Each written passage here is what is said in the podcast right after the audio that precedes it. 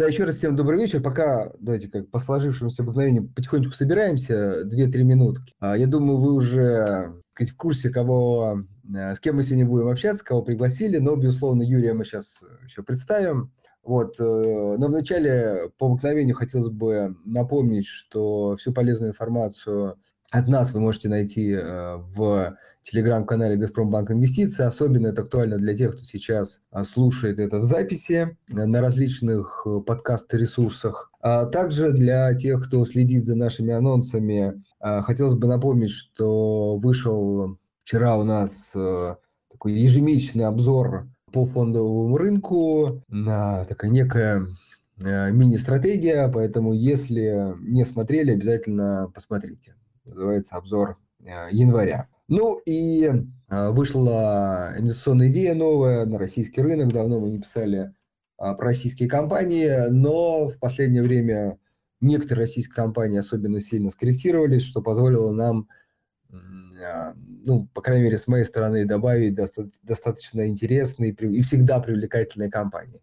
Вот первым попалась компания Яндекс. Это компания, которая, наверное, всех э, будоражит, тревожит и привлекает. Вот сейчас обсудим еще а, с Юрием этот вопрос, ну, в том числе. А, и, на наш взгляд, вот текущее снижение, достаточно сильное снижение для этой бумаги, это как раз э, та точка входа, которая может быть рассмотрена долгосрочным инвестором. А, но хочется здесь такой сделать э, маленькое отступление, что особенно Э, компании роста, IT-компании, это сейчас можно и в мире наблюдать, и Facebook вот яркий тому пример. Это те компании, которые тоже могут падать, и могут падать очень сильно.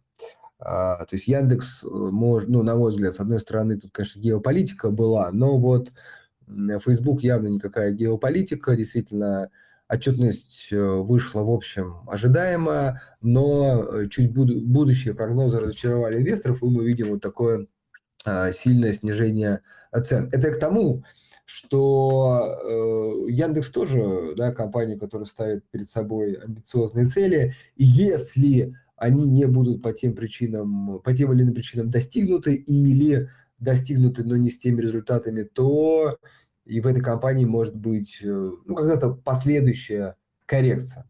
Это к тому, что в такие компании всегда нужно входить на какую-то относительно небольшую долю портфеля или иметь всегда возможность как бы в некой степени усреднить вход, если по каким-то причинам бумага снизится. То есть это очень важный э, момент. Ну и вообще э, для диверсификации мы все-таки советуем, какая бы ни была прекрасная компания InvestIDEA с нашей стороны, все-таки это не более там, 3-5% от портфеля, диверсификация тоже приветствуется.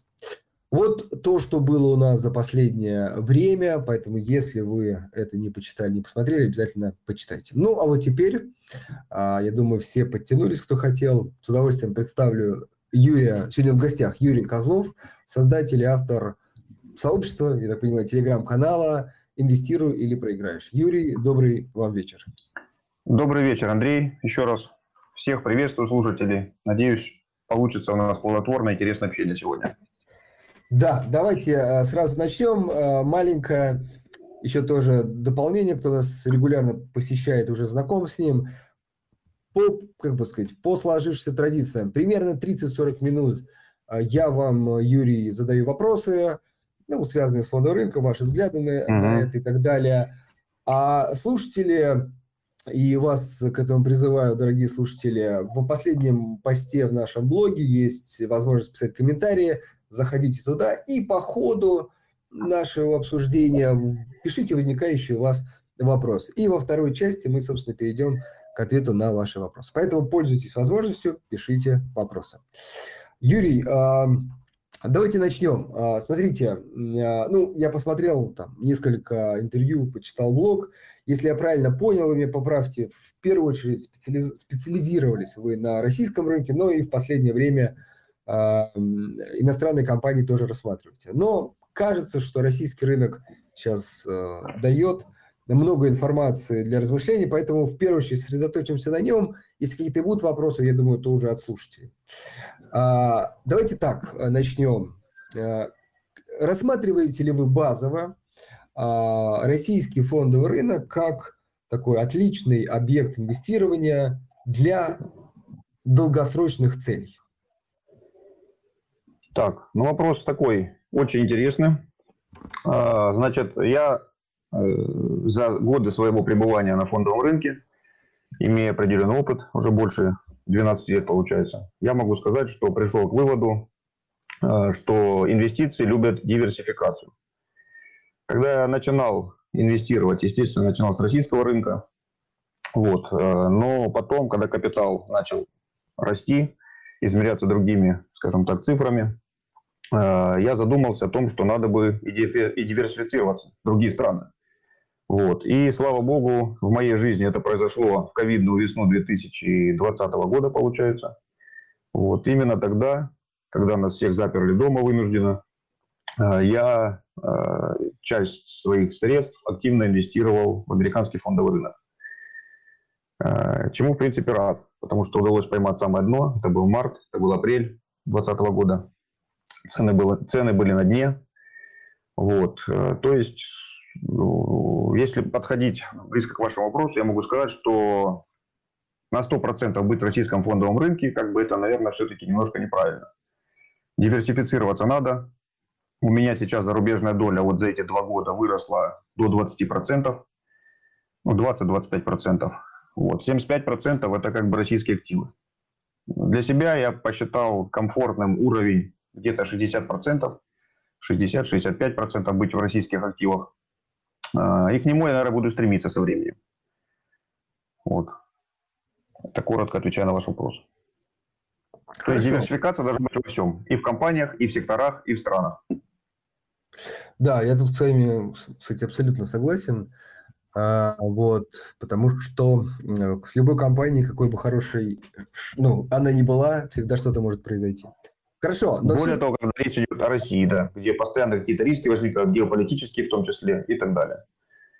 Да, окей. Но опять же, все-таки, если пока останавливаться на России, в общем, как -то, тогда так сформулировать, часть портфеля и вполне достаточно существенная, особенно для россиян, а, ну, как бы вы до сих пор, да, считаете это нормальным вложением денежных средств? Скорее всего, да. Я считаю это нормальным вложением средств, если подходить к инвестициям грамотно и покупать компании, которые имеют либо какую-то перспективу, либо это экспортеры, которые так или иначе привязаны к курсу валют. То есть, в частности, Фосагро, например, нефтяники. Вот. То есть по ним хотя бы девальвация рубля будет отыграна через э, высокие цены на продукцию. При том, что себестоимость у них рублевая, как известно. Вот. То есть Сургутнефть, Сургутнефтегаз, Прифайс, пожалуйста, прекрасная компания. То есть хороший хедж и замена на покупку доллара. То есть в целом, я же говорю, можно в Россию инвестировать, можно здесь зарабатывать, но желательно все-таки стараться диверсифицироваться. Еще раз повторюсь. Хотя бы на часть денеж, денежных средств. Хорошо. Э, давайте теперь чуть-чуть такую образовательную часть, она очень, на мой взгляд, всегда полезна. Это как вы выбираете компании, как вы оцениваете, на какие показатели смотрите, чему больше уделяете внимание. Вот можете кратенько, понятно, но рассказать такой инвестиционный подход ваш. А, ну, опять же, смотрите, опять же, исходить нужно из диверсификации. Опять начну сначала. То есть первое, это э, я слежу, чтобы э, процент каждой отрасли, допустим, не превышал там 30-25%. У каждого цифры свои. Э, вот. Второе, я слежу, чтобы доля любой из акций не превышала 10%. Это тоже такое правило незыблемое для меня. Многие его придерживаются, классики, у которых я учился по книгам. То есть я считаю, это тоже правильно.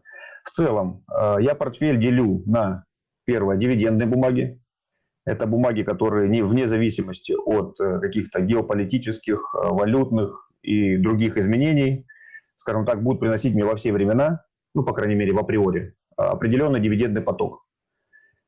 Здесь я могу выделить, например, э, телекомы, условно это пусть будет МТС Ростелеком. Например, квазиоблигации, такие как Юнипро, у которых дивидендная доходность известна, они платят спокойно 32 копейки в год уже, вот. Ну и другие подобные бумаги. Это первая часть портфеля, назовем ее дивидендной.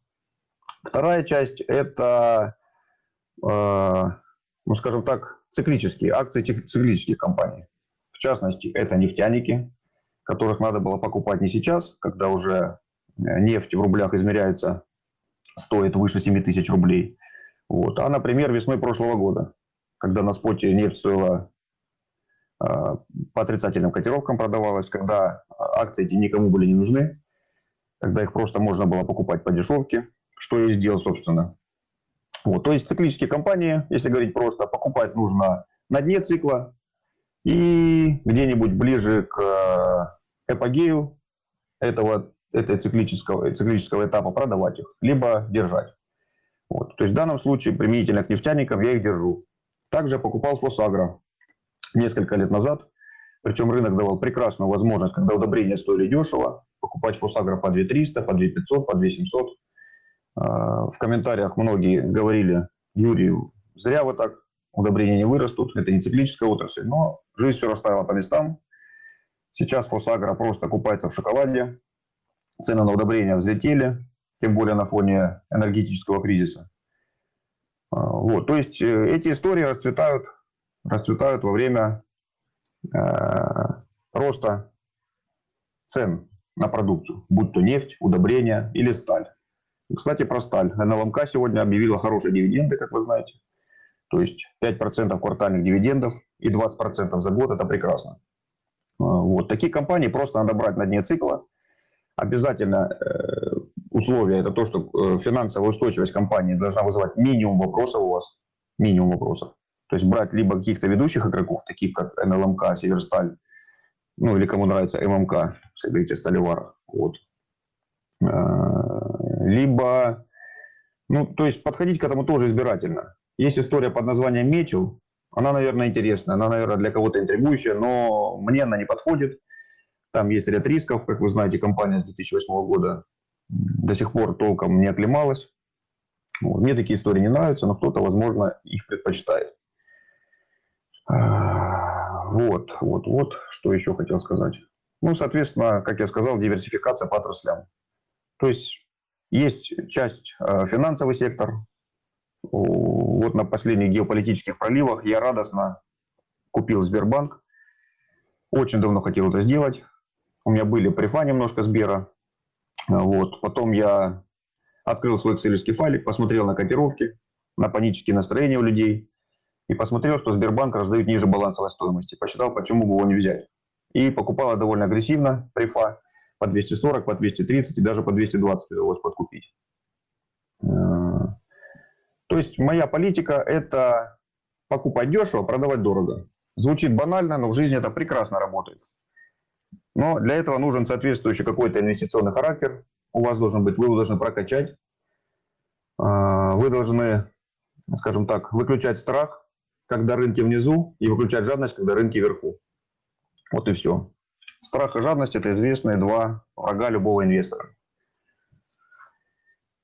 Вот, если коротко, Андрей, да, сейчас, так. Да, смотрите, если Юрий, вы прям... вопросы есть, отвечу.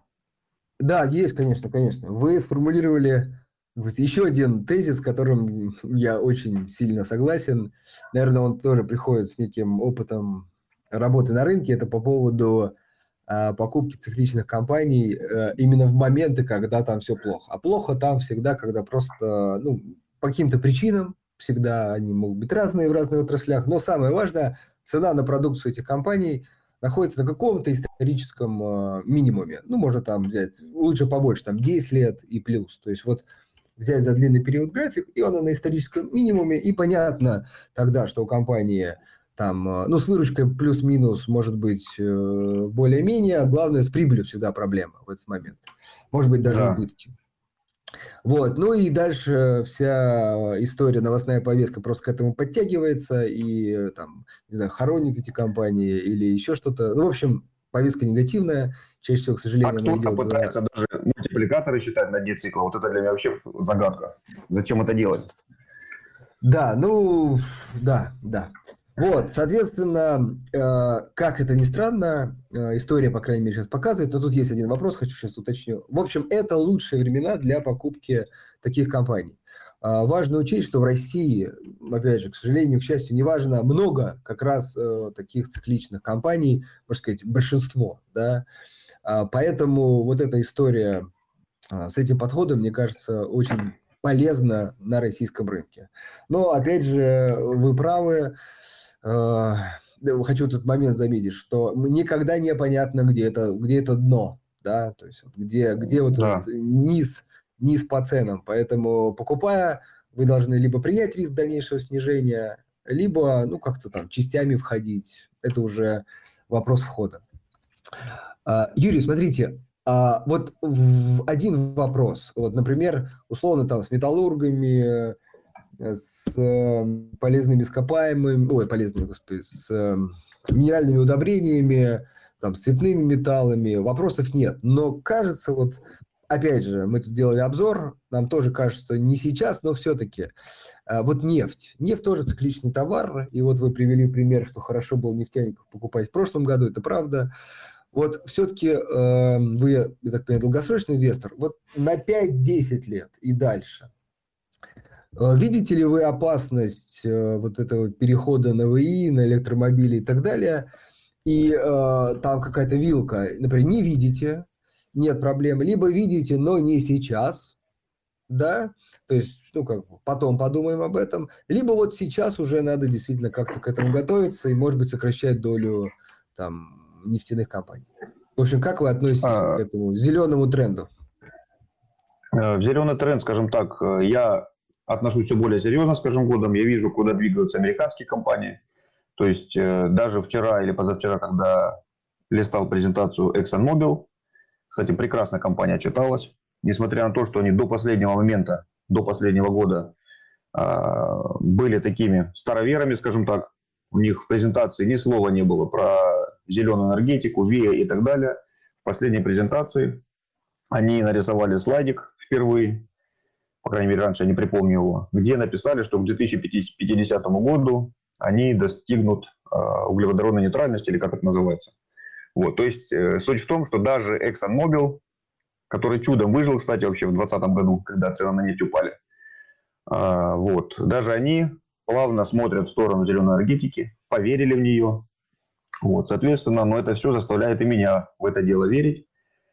А, применительно к российским компаниям, по-моему, Лукойл уже не раз говорил о том, что у них есть тоже определенные мысли на сей счет. То есть э, я думаю, российские компании тоже начнут двигаться рано или поздно в сторону а, какой-то зеленой повестки, вот, начнут как-то диверсифицироваться, уходить от этого, от традиционной, скажем так, нефтедобычи. А, ну, то есть, отвечая на ваш вопрос, я верю, я верю, но думаю не сегодня, а завтра, если про российские компании. То есть, потихоньку движение есть в эту сторону. Вот если я... чуть-чуть, завтра это сколько лет? Ну, все-таки вот, чтобы ну, хотя ну, при, приблизительно. Вы спрашиваете в контексте, насколько рискованно сейчас сидеть в российских бумагах, я так понимаю, да? Зная, ну, что наши не сильно нефть... в этом направлении в нефтянке, да. Не, ну может быть и двигаются, но может быть это все равно новые инвестиции. По прогнозам, если вот, точно, точно цифры сейчас не помню, по прогнозам, опять же, выступал там Олег Перов и разные наши Дюков, а, разные, скажем так, ведущие топ-менеджеры российских компаний, они говорили, что спрос на нефть, я просто не помню, до 30 -го года, до 26-го, 28 -го года еще будет расти вообще в мире, после чего начнет снижаться. То есть, э, по моим ощущениям, у нас есть еще время подумать, а, вот, у компании есть время трансформироваться, подумать в том смысле, что э, аккуратно начинать либо выбирать компании, которые смотрят зеленую энергетику, либо смотреть, как э, сами компании двигаются в этом направлении. То есть по годам, ну давайте я назову, допустим, до 30 -го года, касаемо российских, ну 20, там сложно гадать такими горизонтами, понимаете, жизнь такая штука. Завтра придумают какие-нибудь штрафы тем, кто не зелененький и так далее. То есть, ну пусть будет 5 лет ближайшие, я думаю, традиционная нефтедобыча, российская, опять же, не должна сильно пострадать от этих трендов. Но готовиться к этому нужно уже сейчас. И я думаю, российские компании об этом уже активно думают на своих совещаниях, советах директоров и так далее. Моя версия такая. Окей, okay. мы тоже, кстати, сошлись на 30-м э, годе как такой ориентир, но опять же говорим, что действительно а, ну, как для себя мы главный такой акцент сделали на количестве, такого показателя, да, каком-то вот, куда вот прям на одно место посадить, это количество продаваемых электромобилей. Потому что все-таки надо понимать, что нефть – это в первую очередь бензин. Вот, пока доля там 3-4%, к 30-му планируют 60%, но надо понимать, что mm-hmm. только начнется обновление огромного миллиардного фонда автомобилей и так далее. Вот, э, достаточно большое исследование делали на эту тему, но, в общем, пришли к тому, что там 5 лет вообще действительно будет э, скорее еще ну, рост спроса. Ну, а дальше, понятно, надо смотреть на эту вот в общем, от 3-4% электромобилей должны прийти к 60 к 30 году. И если вот по такой логике будет идти, то до 30 ничего не грозит. Если по каким-то причинам, вы правильно говорите, ускорится, например, будут стимулировать, не знаю, там, давать дотации или, наоборот, штрафовать, кто будет внутреннее сгорание э, автомобили покупать, вот тогда этот процесс может ускориться. Или, кстати, может быть, замедлиться. Если вот сейчас там литий дорожает, э, батарейки дорожают, и, может быть, Э, цены подрастут на электромобили и чуть-чуть процесс замедлится. Опять же, кажется, что он не изменится, назад пути нет, но, в общем, э, может и замедлиться в том числе. Хорошо. Ну и, э, сейчас, секундочку, здесь нельзя забывать, да, да. что помимо автомобилей есть же еще летают самолетики. Помимо самолетиков нефть на НПЗ перерабатывается, то есть ну, нефть используется у нас повсеместно, помимо автомобилей. То есть автомобилю нужно придавать значение, но не надо на этом зацикливаться. То есть, допустим, есть какой-нибудь асфальт, есть битум, есть, э, не знаю, пластмассы, дизельное масло. То есть э, замену этому пока я не вижу, условно говоря. То есть будет давление определенное, да, но это как бы тут, тут тоже надо подходить к этому. Ну, это так, это, размышление. Это, да, это правда, просто чуть-чуть цифры. 50-60, вот а там иногда где-то и 70, в зависимости от страны, это все-таки бензин, и вот, ну, я с вами согласен, нефтехимия вообще будет расти, да, вот, но компенсировать половину, да, там, ухода, ну, в перспективе, ну, явно она не сможет. Ну, а, а на какой-то момент, вы правы, да, будет тоже э, компенсировать. Окей, а, следующий вопрос теперь не цикличные компании а в России, такие компании роста, их, возможно, в России не так много, но все-таки условный Яндекс, да, условный там Тиньков, э, Озон, э, там, ВК, к сожалению, многострадальный в последнее время. Вот эти компании вы э, ну, рассматриваете для добавления в портфель? И если рассматриваете, то э, на что смотрите, на какие показатели, как по ним принимаете решения? А, значит, компания роста. Когда-то компания роста была и Фосагра, кстати. Она и сейчас растет бизнес, но уже компания, скажем так, основной этап инвест-программы прошла. Скажем, а, Яндекс. Яндекс. Я впервые стал акционером Яндекса в жизни. Кстати, впервые в жизни стал две недели назад буквально, или неделю назад, когда он по 3200 купил.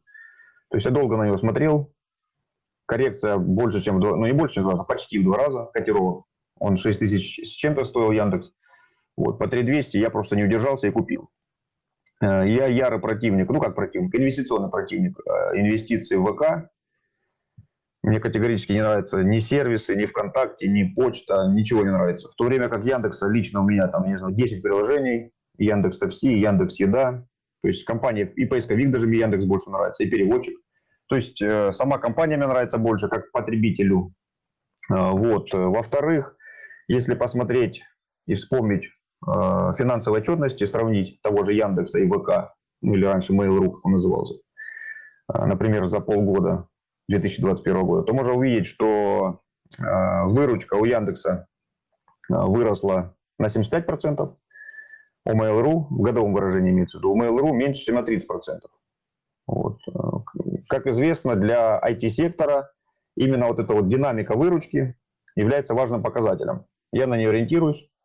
Вот. И, собственно, это стало одним из драйверов моей покупки. Я давно хотел, наконец это сделал. И еще в истории ВК мне не нравится так или иначе, как бы это сказать, ну, компания стала, скажем так, государственной, так или иначе. А, я очень уверен, что государственное присутствие в компании ВК, которая принадлежит, принадлежит соцсеть, принадлежит там почта, а, я не уверен, что желание у государства есть, чтобы эта компания была прибыльной. Мне кажется, тут цели немножко другие. Не хочу назвать это каким-то контролем. Вот. Но мне кажется, прибыль не на первом месте будет стоять. Государству эта компания нужна совершенно для других целей. Вот поэтому среди двух компаний однозначно выбираю Яндекс. Что касается Озона. Озон тоже буквально вчера добавил впервые в жизни watch-лист. Мне компания тоже приглянулась. Компания сейчас э, находится в стадии, назовем это, захватом рынка своего. Вот, поэтому ни о какой прибыли речи быть не может, на это смотреть не нужно. Здесь нужно просто ориентироваться на, опять же, динамику продаж. То есть компания развивается, скажем так, в ущерб каким-то финансовым показателям. И в эту историю вы либо верите, либо не верите. Я вот как бы склонен в последнее время, когда котировки уже упали с 5000 до 1500 сейчас, а было и 1250 в моменте. То есть я на него поглядываю. Возможно, скоро тоже стану ее акционером. Но пока вот. возможно, да, все-таки. А? Я говорю, но пока возможно все-таки, да? То есть, ну, я имею в виду, Яндекс вы все-таки решились, на Озон Яндекс я решил взять. Смотрите, были серьезные распродажи и, как сказать, кэша все равно ограниченное количество. Я очень сильно купил, купил префов Сбера.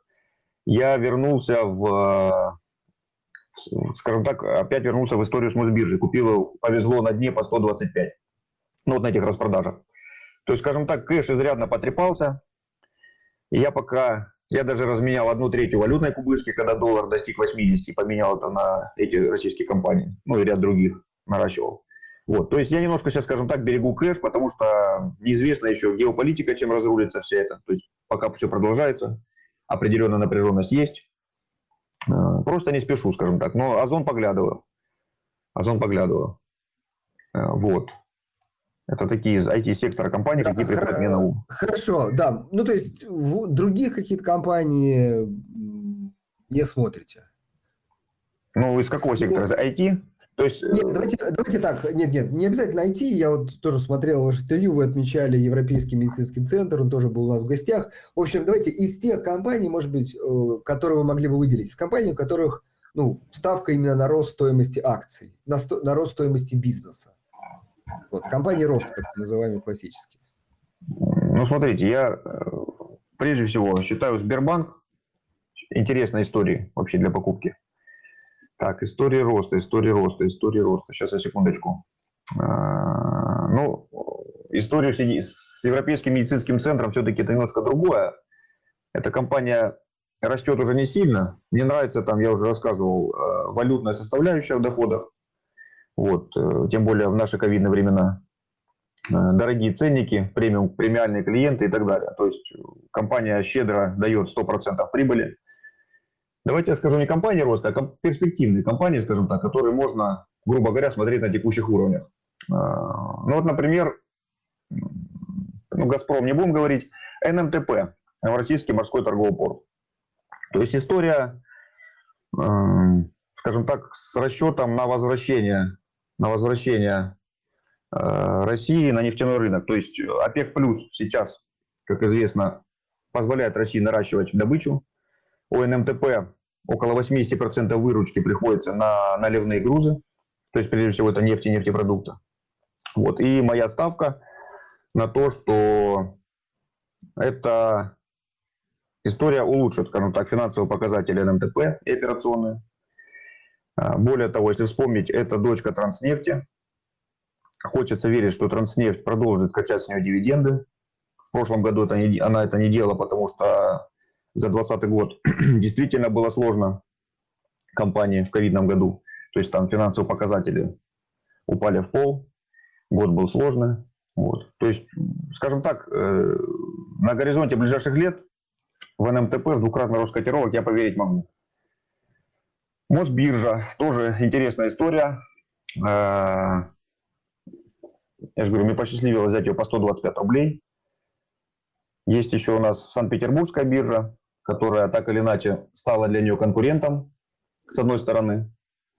Э, но с другой стороны, это заставило, э, скажем так, Мосбиржу немножко развивать свои конкурентные преимущества.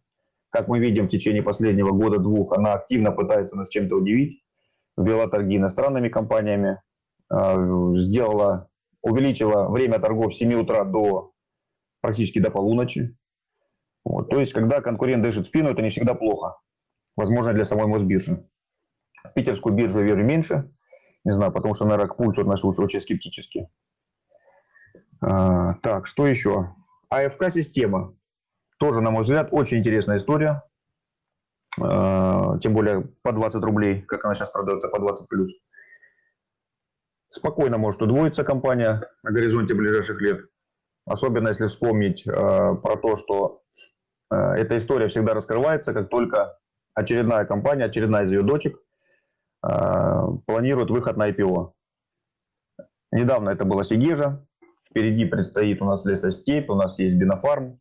То есть э, история, скажем так, может приятно удивить. То есть я по 20 рублей тоже ее активно набирал, даже по 19 чем-то. Мы просчитывал просчитывал, сколько она должна стоить через рыночную стоимость ее дочек, и оказалось, что она должна стоить 40 рублей на тот момент, когда она сейчас стоит 20. Ну, это так, один из вариантов. А, что еще, что еще? Ну, я думаю, пока хватит. Вот из того, что я перечислял, именно из тех да. компаний, которые могут. И детский мир еще mm-hmm. отмечу, кстати. Вот детский мир, я смотрю, сейчас уже стоит ниже 100 рублей. Тоже не история роста, но я так смотрю, дивидендная доходность уже двузначная положение у компании на рынке весьма сильное, я считаю, на российском рынке детских товаров. А, то есть тоже интересная история. Но это скорее дивидендная, поспокойнее. И Сигежа. Вот, Сигежа, самое главное забыл. Я в эту историю просто влюбился, когда прошлым летом начал погружаться в нее читать. Плюс они, Сигежа осенью купила актив под названием Interforest Rus, по-моему, называется. Вот. То есть компания с большими амбициями, после этой покупки она э, теперь обладает самой большой лесо, одной из самых больших, скажем так, лесосек в мире, или как это называется, лесных активов. Вот. То есть она планирует активно развиваться, инвестировать в свое развитие. По пиломатериалам, по объему пиломатериалов это одна из топов в мире. Вот. И через несколько лет они обещают, что компания повзрослеет, дивиденды с текущих 4% доходности они перейдут на 75% от свободного денежного потока, если не ошибаюсь. Эта история может расцвести яркими красками, а ценники улетят за 20 плюс. Это моя версия. Я Сигежу покупал еще по 7 рублей, довольно много, и с тех пор держу ее. И думаю только о том, чтобы докупать, а не продавать. Ну вот как-то так. Если что-то забыл, прошу извинить из моих идей. Да, сейчас мы уточним. А, сейчас мы скоро перейдем к вопросам, поэтому еще раз, слушатели, пользуйтесь возможностью, пишите вопросы. У меня еще две компании, э, которые меня интересуют, которые тоже упали, и хочется услышать ваше мнение по поводу них. Это тоже ритейл, а это X5 и MVideo. Начну с MVideo, потому что мне здесь отвечать легче. У меня принципиальная позиция. А, мне не нравится мажоритарий этой компании. То есть там, где фамилия Гуцериев, мне в инвестициях, скажем так, не сильно повезло. То есть я участвовал когда-то в истории, вы наверняка знаете, Кузбасская топливная компания была такая. Вот. В один прекрасный момент там очень хитро ее поглотили, скажем так, избежав обязательного выкупа при превышении доли в 30%. То есть там как-то на трех дочек кипрских раскидали. Котировки упали, вот, и благо я потом вышел там по 180 или почем. Ну, то есть э, история со стороны мажоритария не очень хорошая. И я принципиально эту историю не рассматриваю. Хотя вроде как там дивиденды сейчас тоже двузначные или около двузначные. Обхожу стороной. То есть, если меня мажоритарий обижает один раз, я ему больше не верю. Что касается э, X5, X5, то эту компанию я покупаю активно. То есть у меня из продуктовых ритейлеров Магнит и X5. Э, Магнит я покупал по ряду причин э, много покупал ковидной весной 2020 года. Вот. А X5 начал покупать вот уже с уровня 2200-2300, э, и лесенка, соответственно, я докупаю его вплоть до сегодняшних дней. Ну, естественно, без фанатизма, потихонечку, планомерно. В эту историю в X5 я верю. Э, если посмотреть, то X5 в отрасли демонстрирует сейчас самую высокую выручку. Она если не ошибаюсь, в выручке первая по онлайну в России. Э, вот.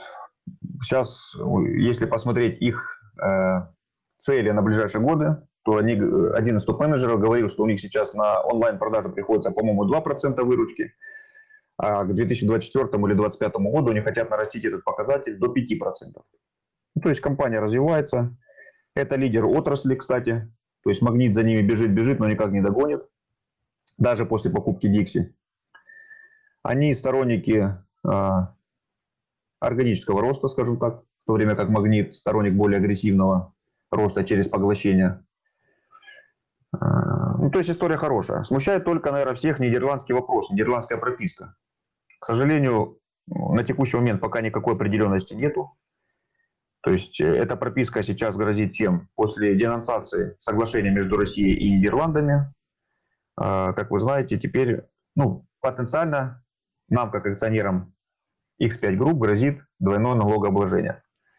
Возможно, это дополнительно давит на котировки, которые никак не могут найти какую-то опору, продолжают снижаться.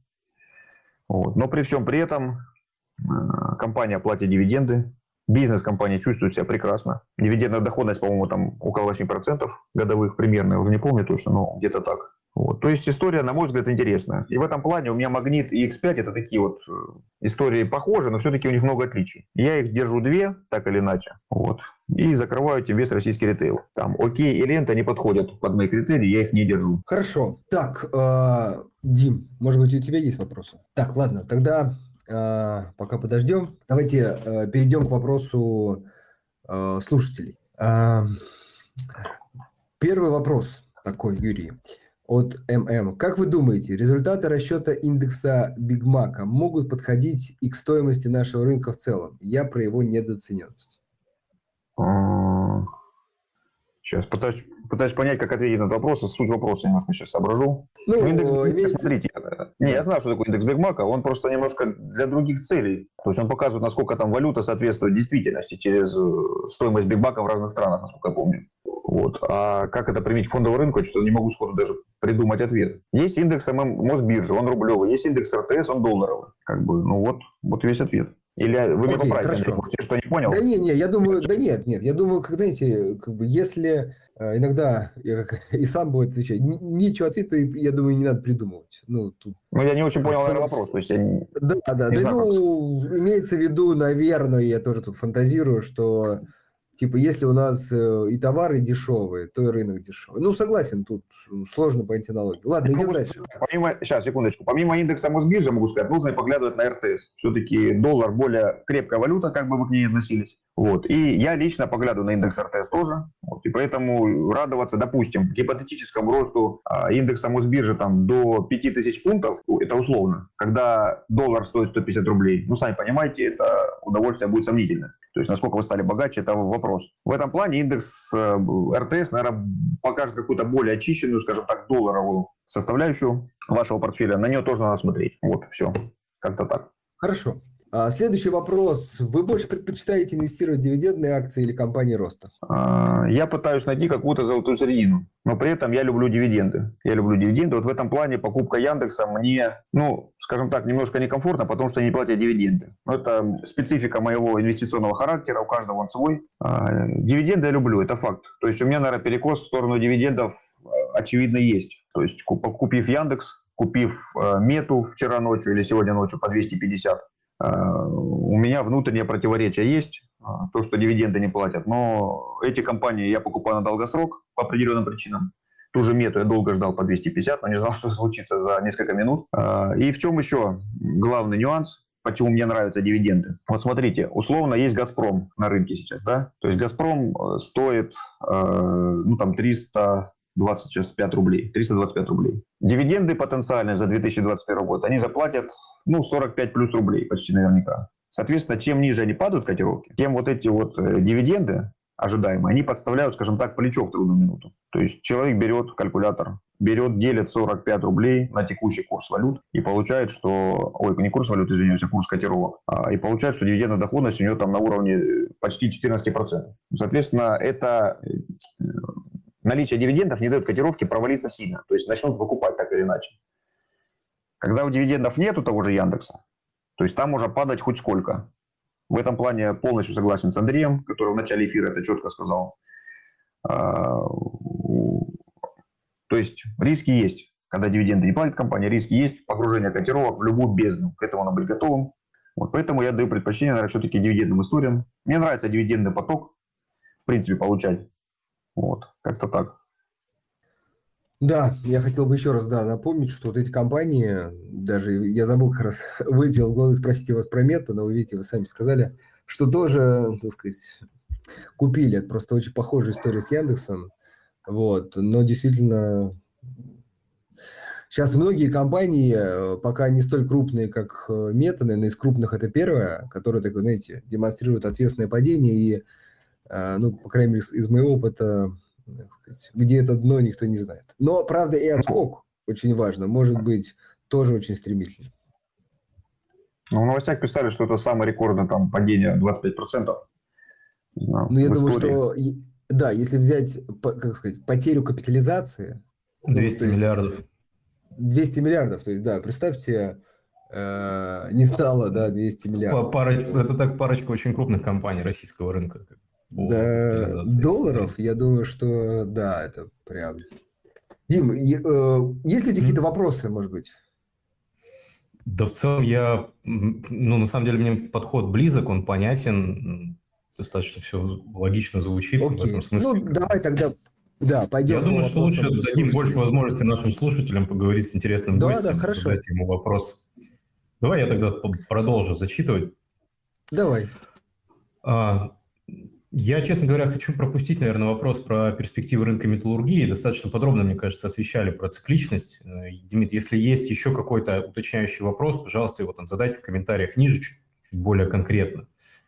А, так, вот Данил спрашивает, если не секрет, какую доходность портфеля на долгосрочной перспективе вам получается показывать? Вы вообще ведете такую, кстати, статистику? По да, обязательно, конечно, конечно. Я математику и статистику люблю со школьной парты. Ну, скажем так, я смотрел, меня где-то 20, вот за последние там, то есть годы, скажем так, средняя 27% что ли, как-то так. После налогов? А, это... Это не важно. Просто Нет, это не то, что не важно. У меня, у меня просто дело в том, что ИИС на все членов семьи, я через них завожу деньги, еще, скажем так, до налогов дело не дошло. То есть я, у меня ИИС, на меня, на жену там и так далее. То есть я через ну, инвестирую. Вы считаете э, с налоговым вычетом, да? То есть вы его получаете? И ну, скажем так, э, три вычета из четырех у меня будет второго типа, соответственно, там от налогов меня простят. А первый mm-hmm. посчитаем по факту, не знаю, когда это будет. То есть плана по закрытию, слава богу, пока нет. Ну, скажем так, это до налогового очищения, давайте так. Если mm-hmm. коротко. Все равно, мне кажется, более чем достойная статистика. Ну, опять же, благодаря тому, что весной 2020 года мне хватило мужества и кэша, то есть довносить средства на дне рынка, то есть это же хорошо доходность увеличивать. Конечно. Ну, то есть вообще в целом, мне кажется... Дисциплина очень важна в этом деле. То есть как-то так. По, по, по моим скромным оценкам, мужество – это плюс 10-15% в долгосрочной перспективе к общей доходности. Мужество здоровое, естественно, мужество, здоровое мужество. Там где-то нужно и так далее. Так, проблемы, видимо, какие-то со звуком было. Странно. У меня? Нет, нет, тут просто я читаю э, вопросы, и тут в одно время 18.30, видимо, у коллег были, ну, у слушателей были проблемы со звуком. Так, а, эта проблема, видимо, была исключительно на устройствах Android. Так, Юрий, вас не смущает, что большинство компаний первого эшелона на нашем рынке, по сути, это госкорпорации? Хороший, хорошее место, Виталий, вы за, выбрали для того, чтобы задать этот вопрос. А при этом для в VK вы это отмечаете как недостаток, но при этом для Сбера, Газпрома и ВТБ э, ситуация аналогична. У того же ННТП 90% акций, по сути, в госсобственности. Кстати, отличный вопрос, Виталий. Вопрос отличный, ответ будет еще лучше. Смотрите, VK. Э, VK, я еще раз говорю, э, эта история мне странная тем, что когда государство получает контроль над, условно, соцсетями, то есть, ну, сами понимаете, да, там интересы немножко другие, мое мнение, э, Вики не платят дивиденды. А что случилось с нашими госкомпаниями за последние, допустим, 10 лет? То есть, я не знаю, многие ли из ваших слушателей инвестировали в российские акции лет 10 тому назад, там, в 2012 году, в 2013, в 2011 и еще раньше. Вот, тогда э, госкомпании платили просто копейки. Доходность была копеечная. Я просто перед, перед глазами сейчас нет графика. А сейчас мы видим, что госкомпании за эти годы продвинулись до того, что их теперь обязывают делиться 50% чистой прибылью. по «Газпрому» э, исторически высокий, высокая дивидендная доходность будет почти наверняка. То есть мало кто сомневается уже в этом году. Э, приходит на ум история э, с Роснефтью, опять же. Вот я открыл сейчас график, Роснефть. Доходность с 6 по 10 год 4%. Э, извиняюсь, 1% дивидендная доходность с 6 по 9 год. По 10 год 1%. С 11 по 17 на уровне там 3-5%. Вот. В доковидном 2019 году мы получили 8%. И так можно пройтись практически по любой госкомпании, подчеркну, госкомпании, которая у всех вы увидите позитивную динамику, вы удивитесь. Открыл Сбербанк специально для вас. С 7 по 14 год дивидендная доходность колеблется от 1 до 4% у Сбербанка, Государственного банка. То есть в этом году вы сами знаете, что там будет двузначная или около двузначная доходность. Поэтому у меня большие сомнения, что госкомпания это плохо в наших текущих реалиях из-за того, что их обязывают платить 50%. Вот мой ответ. Спасибо большое. Не рассматривали ли вы э, ритейлера ОК? Верите ли вы в их возрождение? Достаточно низкий мультиплайс на данный момент. И последние годы меньше ПНС, меньше единицы. Либо это кандидат на поглощение, либо акция сильно недооценена. Либо вот, вот я третий вариант я никому не нужна. Буквально сегодня на канале разбирал именно окей, операционные результаты. Вот. И, ну не знаю, это, вот знаете, история есть, как сказать, комфортно, некомфортно. Мне она некомфортна по ряду причин. И я скорее верю в ее поглощение. Вот если на текущий момент я верю в ее поглощение. И, возможно, допустим, это сделает лента, как вариант. Но история не моя, мне хватает X5, э, мне хватает магнита в портфеле. И учитывая, что у меня количество эмитентов ну, достаточно большое по количеству, еще разбавляться океем совершенно не хочется. Вот. Ну, не моя история, если говорить коротко, совершенно. Угу. Так, Юрий, добрый вечер. Прокомментируйте, пожалуйста, коротко мнение о таких бумагах, как ТМК, Татнефть, Алроса и МТС. Я первого не услышал, извините. ТМК, трубная металлургическая компания. А, ТМК, Алроса,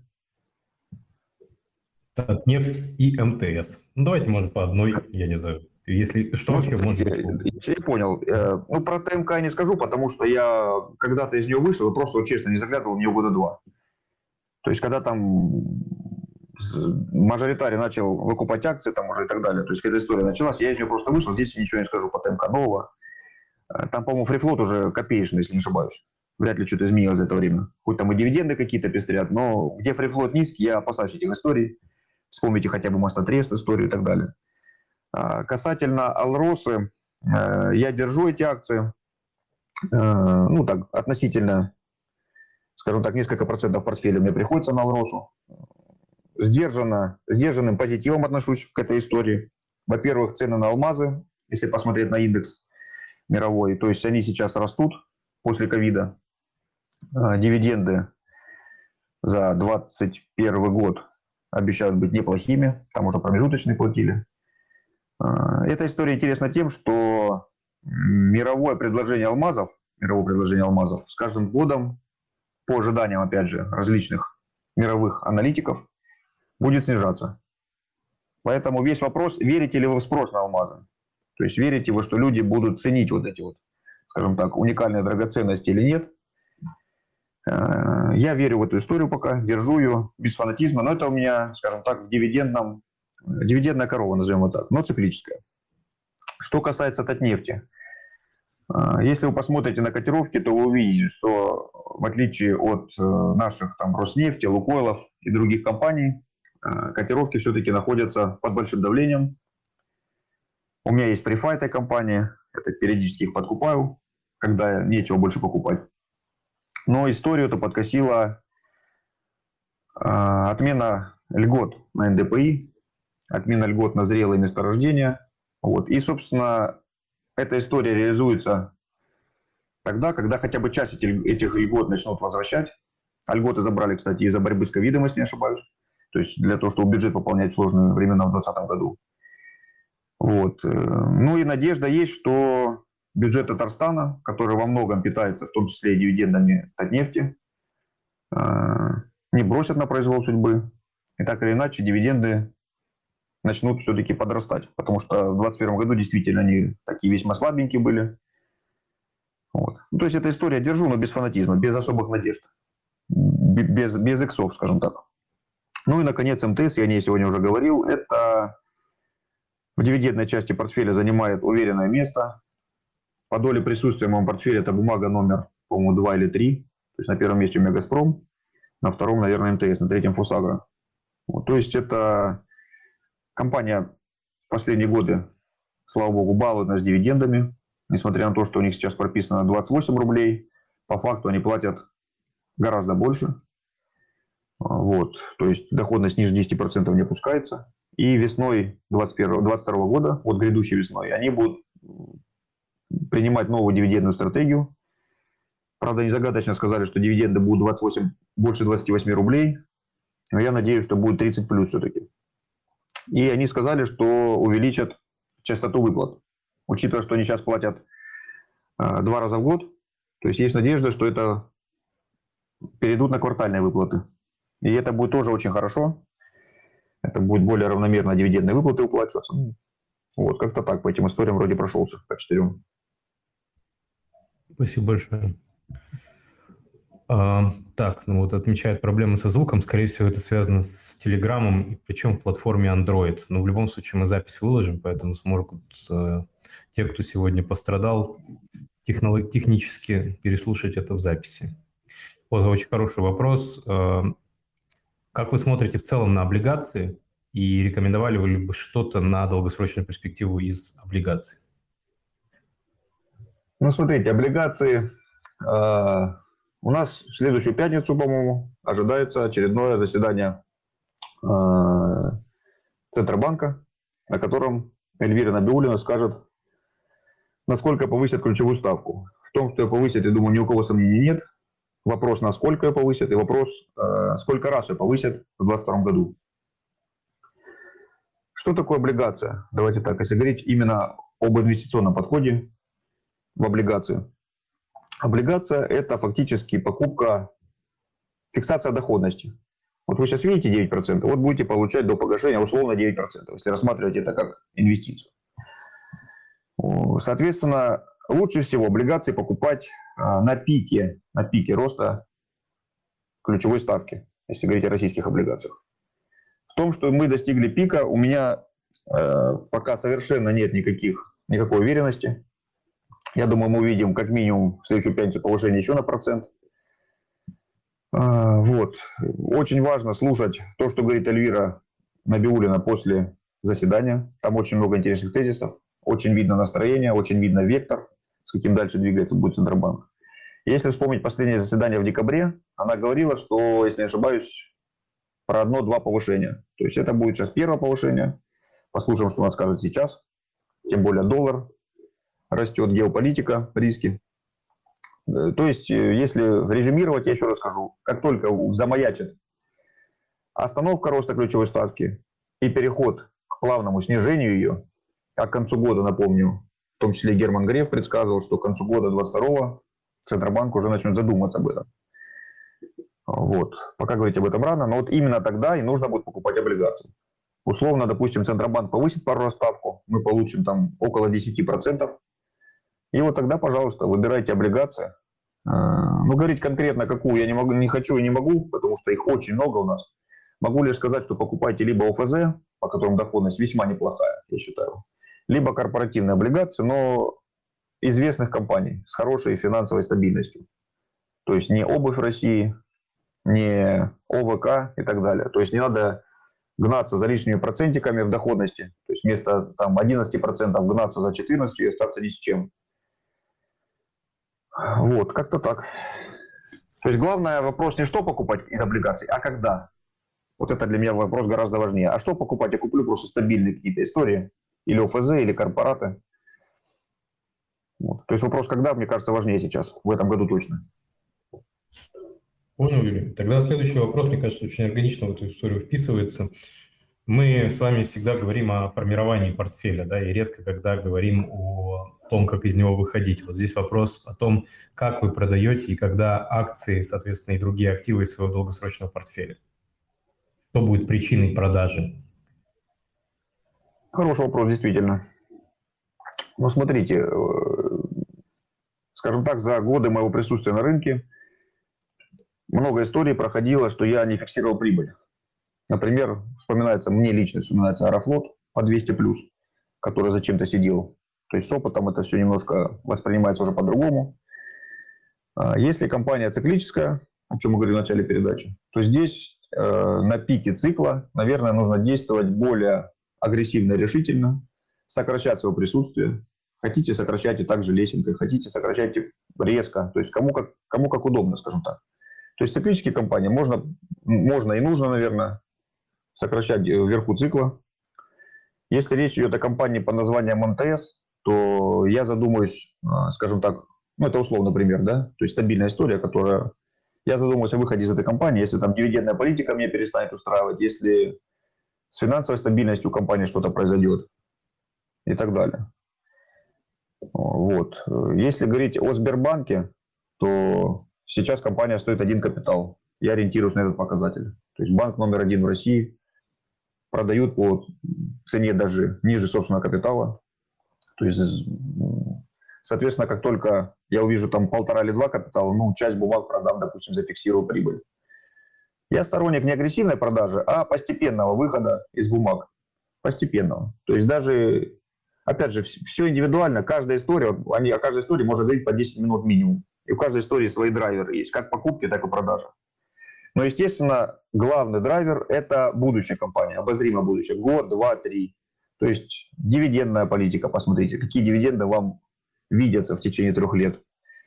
А, то есть финансовые показатели могут ухудшиться или нет. Ну, то есть все индивидуально. Вот, знаете, однозначного ответа нет. Но я могу точно сказать, что я с годами лесенкой выхожу, и мне морально легче. И морально легче котировки можно хорошие зацепить. Но опять же, вот вышел когда-то с Мосбиржи полностью. Потом жалел об этом, потому что я понял, опять же, с опытом, что продал фактически акции казино. Ну, казино, организаторов торгов, да. Вот, поэтому по 125 рублей недавно вернулся в эту историю. И планов по выходу у меня просто нет. Вот готов держать ее годами, скажем так, если ситуация будет такая вот сохраняться, если Мосбиржа будет Мосбиржей. Вот как-то так. Понял, Юрий. А, так, и финальный вопрос, наверное, сегодня, да и по времени мы уже заканчиваемся. Так, э, в случае с Озон, как вы будете принимать решение о покупке? Какая цена кажется вам справедливой? Ну, цены я называл. Возможно, уже сегодня цена хорошая. Тут покажет только время. Но смотрите, технологический сектор в Америке вот буквально этой ночью начал сыпаться прям капитально. То есть а, Озон, естественно, будет следовать за этими тенденциями, так или иначе, там, смотрит на NASDAQ, Э, там много зарубежных инвесторов, если не ошибаюсь. Вот, то есть здесь, естественно, нужно действовать с осторожностью, нужно действовать лесенкой. Никаких дивидендов нет. И, как я рассказывал, падение может быть, как эта фраза есть, а, падение котировок может быть больше, чем, ну не помню, чем ваш счет может себе это позволить или что такое. Суть в том, что, не знаю, Озон ну, 1250 вот минимум был. Ну, в принципе, где-то вблизи этой отметки я подкупил. Но, опять же, я хочу сейчас подкопить жирок, кэш. Возможно, когда будет озон 1250, появится ряд других бумаг. Понимаете, в чем дело? Действовать нужно в моменте. Вот. А когда озон стоит 1250, допустим, ситуация располагает отдавать предпочтение Сбербанку, который давно хотел нарастить и который там в перспективе, мне кажется, более стабильной историей, и не менее интересной. То есть я стараюсь не, как бы, не гнаться за этими рублями, то есть лесенкой покупайте, будет дешевле, докупите и все. Главное, чтобы сама история нравилась, вы видели в ней потенциал, сами ходили в Озон, смотрели. То есть у меня много коллег, допустим, там Озон хвалят, условно говоря, в последнее время. Так смотришь, отзывы людей, выручка растет, рынок захватывает. Ну, потенциально может быть интересная история получится. Да, согласен с вами. Ну что ж, я думаю, что на этом мы будем сегодня завершать. Спасибо вам огромное, что нашли время и были у нас в гостях. Всем слушателям тоже большая благодарность. Напоминаю, что эфир будет выложен в записи на всех сервисах аудиоподкастов и в канале YouTube можно будет отдельные моменты переслушать. Спасибо большое. И вам Тогда спасибо, что пригласили. Приходите еще. Всего, всего доброго. Да, Всего доброго. спасибо большое. До свидания. Всего доброго, до свидания. Андрей, счастливо. Всем до свидания. Дмитрий, до свидания.